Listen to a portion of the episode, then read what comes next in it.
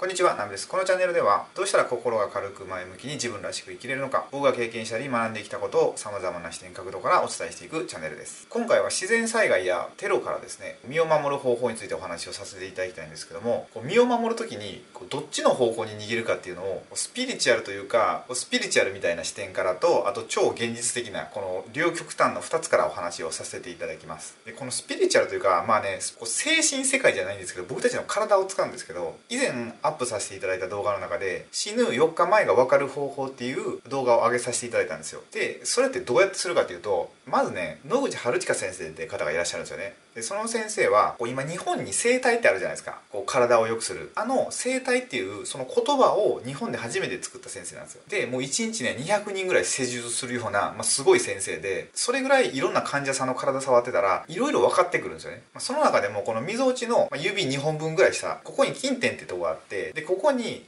こうしこりなんか高血っていうみたいなんですけどこの冷たい高血ができると4日後に死ぬって話があるんですよ。でそれで実際亡くなったのがその野口先生で野口先生が亡くなる4日前になんかできたらしいんですよね。で2日後にお弟子さんとか息子さんたちのところで、まあ、触らしたりして、まあ、わしももうそろそろかなみたいな感じで言ってたみたいなんですよ。でそしたら本当に2日後に亡くなったみたいな。だから死ぬ4日前が分かるって言われてるんですよ、まあ、詳しくは前の動画見ていただきたいんですけど、まあ、そういうこう死ぬ時期が分かるっていうところがあるんですよ体の中で。なんですけどこれをなんかまた違う使い方があるみたいで本とかに書いてあったんですけどこれをこのすごい緊急時に使えるみたいなんですよ。例えばなんか紹介されたのが関東大震災ってあったじゃないですか。あの時になんかここのその近点を触りながら逃げていってそのここにしこりができない方向に逃げていくみたいな。そんななんかすごいセンサーみたいな感じで使ったらしいんですよね。でちゃんとその方はま無事生き延びたって感じで他にもその事故死する前に高血ができるとかあとねなんかまこの仕組みを知ってた人が飛行機乗ってたらしいんですよ。そしたらその飛行機がハイジャックされたらしいんですよね。でハイジャックされたんですけど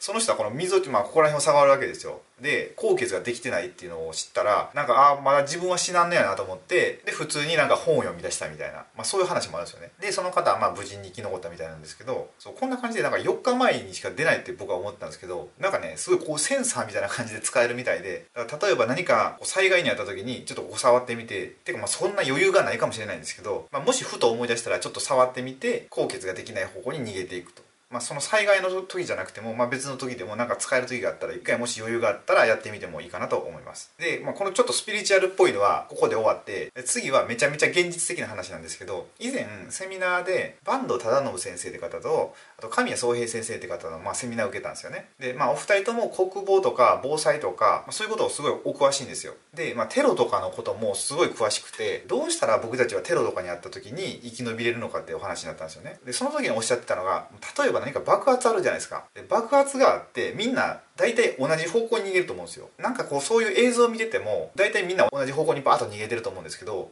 その同じ方向に逃げるっていうのがめっちゃ危ないらしくてテロリストって事前にすごい調べてるらしいんですよね。その周りの地形とかをもうめちゃくちゃ詳しく。で大体ここで爆発を起こしたらみんなどっちへ逃げるんだろうっていうのを計算してるんですよ。でそのまたみんなが逃げた方向にさらに第2の爆弾を置いといてそこで爆発させてさらに被害者を増やすみたいななんかそういうことになってるみたいでだからね何か爆発起きた時はそのみんなが逃げてる方向とは別の方向に逃げた方が生き残れる確率は高くなるってことです。で爆弾でちょっと違う話なんですけど一回なんか爆発するとするじゃないですか。でそんなに大きくない爆発だったら野じ馬って集まってきますよね。でその野じ馬が集まってきたとこに2番目のメインの爆弾を爆発させるみたいな。なんかそういうのもあるらしくて。だからなんかとりあえず爆発があったらもう近寄らずにちゃっちゃと逃げた方がこれも生存確率が上がるみたいですね。とりあえずおっしゃってたのがもうほんと人がよく集まるところには行かない方が絶対いいっていう。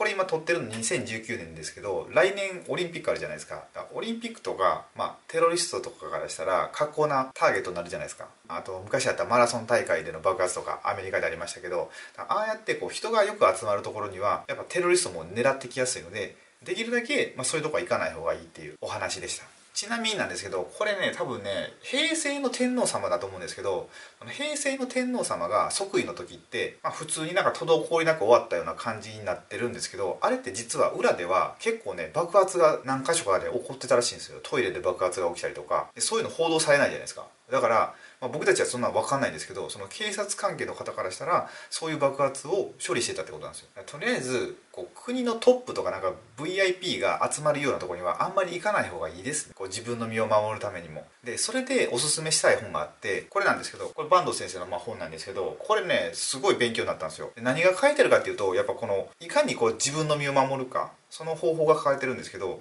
これってスイスかねスウェーデンでは一家に一冊あるものらしくて何が書いてあるかっていうと本当にこのテロが起きた時とか災害自然の災害が起きた時もどうしたらいいとか準備しておくもの何がいいとか例えば何かこう金を使ったテロがあるとするじゃないですか。そういう時はこう窓にこういう風にシールを貼っておいた方がいいとか、まあ、そういうことが書いてあるんですよ。これってそんなこと起きないだろうって思っててもで実際台風とかで起きないと思ったことが起きてるじゃないですか。だから本当に僕たちの命を守るためにも、まあ、この本はねめっちゃ読んだ方がいいと思うんですよ。なんでもしよかったらこう読んでみてまた感想などをコメントとかでいただけると嬉しいです。って感じで今回はまあこの方向ですよね。どっちに行ったら死ぬのかどっちに行ったら生き延びれるのかっていう、まあ、そこの方向についてお話をさせていただいたんですけども、ま、今後もまた皆さんの人生にお役に立てるような動画をアップしていくのでよろしければチャンネル登録をお願いいたします。また今回の動画がお役に立てていただければグッドボタンをポチッとお願いしたいのとご意見ご感想がありましたらコメント欄へお願いいたします。それでは最後までご視聴いただきありがとうございました。